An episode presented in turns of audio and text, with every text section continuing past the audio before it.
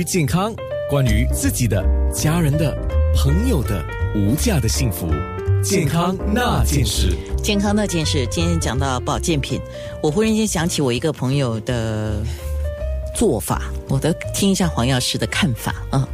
他自己本身平时吃保健品不是吃的那么的叫规律。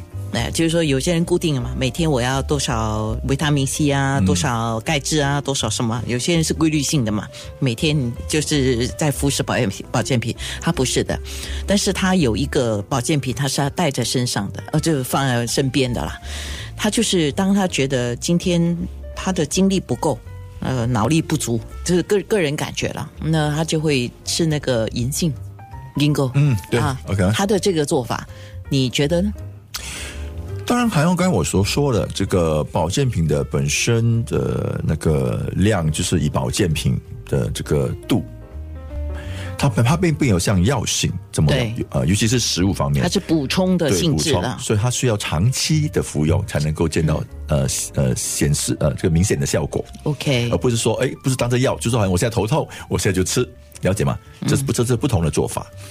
所以保健品呢，我们就是说，呃，只要说，如果说它本身，比如说好像银杏，我们说哦，它有那个这个健脑的功能啊，醒脑，好嘞，啊，这些的功能之下嘛，就是说，哎，我要在这方面要需要补助的话。啊，我就是应该需要每天的这个很很微量的的的吃啊，就照着定量是吗？定量照着那个那个量来吃，就是那个包装所所定的那个量。明白了，对，才有那个功效。那我们购买保健品的时候，当然首先像我们说的啊，你要确定这个保健品的来源，对，这是非常重要的。哪里生产的？嗯，呃，它的里面的成分。对，成分也有不同啊。呃，大家都说我有这个成分，你有这个成分呢。问题是你的成分的含量，像你刚才讲的，还有你成分的品质啊，这个也是一个关键吧。当然，首先我们要说，为什么要知道那个来源？因为说，呃，就这个这个这个保健品呢，它的制的制造公司啊，是不是一个你所熟悉的？嗯，它可以，它可以不把所有的成分放列列在那个盒子包装上啊。了解吗？啊，就像有些人说，哎，我吃了这个这个这个保健品蛮好的，哇，好像马上就有效果，我一吃就有效果啊。然后呃啊，就还有很神奇的效果，这些要小心。就是在在市市面上，不是最近就有很多，一直以来都有很多新闻报道嘛，就他们里面掺了一些化学品，嗯，比如说呃，就是它达到那个立马的效果，你要看它放了什么刺激物在里面，好像类固醇啊，好像止痛药啊之类的啊，掺进这个保健品里面，让它有这个神奇的效果，了解吧？嗯啊，所以这是不允许的 啊。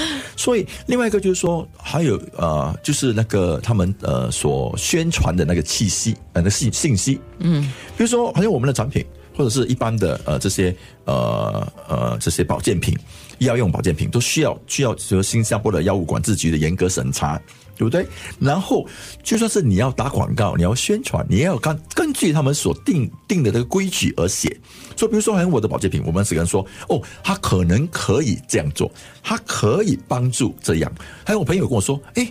哎，黄药师，为什么你的你的保健品讲的都是好像可以，可能可以？为什么不直接像就好像市面上有些保健品说，哎，完全能够消除？没有呢，也不允许的，因为新加坡的保健管理局哦，他也不允许你这个保健品说什么什么什么什么功效。所以因为不允许嘛，了解吗？是不允许的。可是你看很多，就很多那些。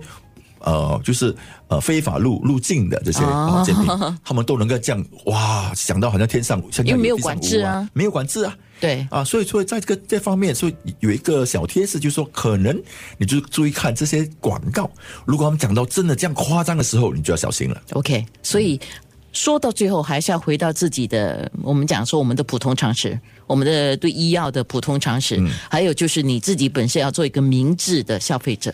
对对，好吧。最后我要讲的一个就是说，呃，不论是处方药、中药，或者是有药有药性或者是非药性的保健品啊，当我们本身有在吃某些药物的时候，对，它们都有相互的作用，这是这个是很注要注意的。这种相互作用能够加强或者降低这个药物的疗效，或者引起一个非常激烈或者是严重的副副作用。所以这是个很很重要的事情，不要当做是没没事。